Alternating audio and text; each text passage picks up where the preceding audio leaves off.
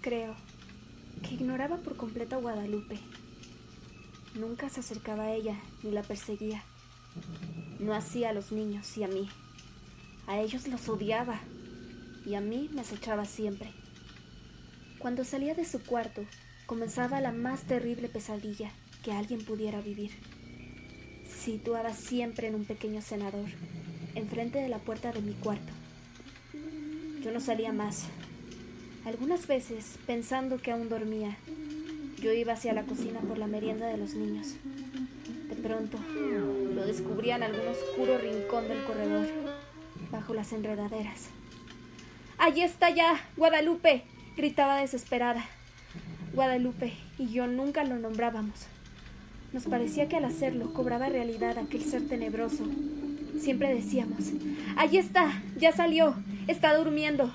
Él, él, él. Solamente hacía dos comidas. Una cuando se levantaba al anochecer y otra, tal vez en la madrugada, antes de acostarse. Guadalupe era la encargada de llevarle la bandeja. Puedo asegurar que le arrojaba dentro del cuarto, pues la pobre mujer sufría el mismo terror que yo. Toda su alimentación se reducía a carne. No probaba nada más. Cuando los niños se dormían, Guadalupe me llevaba la cena al cuarto. Yo no podía dejarlos solos, sabiendo que se había levantado o estaba por hacerlo. Una vez terminadas sus tareas, Guadalupe se iba con su pequeño a dormir, y yo me quedaba sola, contemplando el sueño de mis hijos. Como la puerta de mi cuarto quedaba siempre abierta, no me atreví a acostarme, temiendo que en cualquier momento pudiera entrar y atacarnos. Y no era posible cerrarla. Mi marido llegaba siempre tarde, y al no encontrarla abierta habría pensado, y llegaba bien tarde. Que tenía mucho trabajo, dijo alguna vez.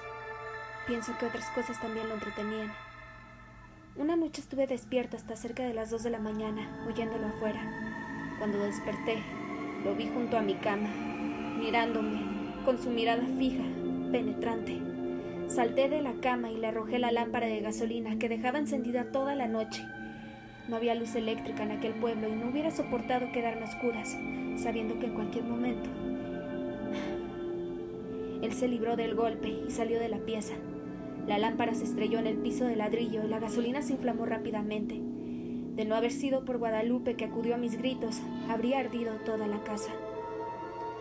Mi marido no tenía tiempo para escucharme, ni le importaba lo que sucediera en la casa.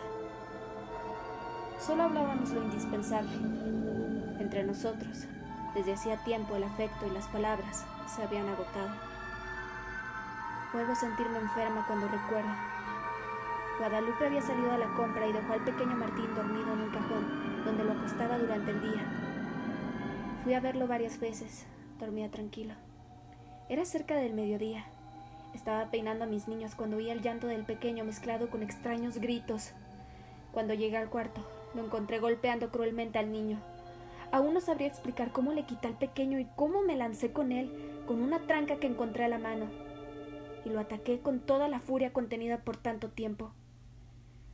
No sé si llegué a causarle mucho daño, pues caí sin sentido. Cuando a Guadalupe volvió del mandado, me encontró desmayada y a su pequeño lleno de golpes y de araños que sangraban. El dolor y el coraje que sintió fueron terribles. Afortunadamente el niño no murió y se recuperó pronto. Temí que Guadalupe se fuera y me dejara sola. Si no lo hizo, fue porque era una mujer noble y valiente que sentía gran afecto por los niños y por mí.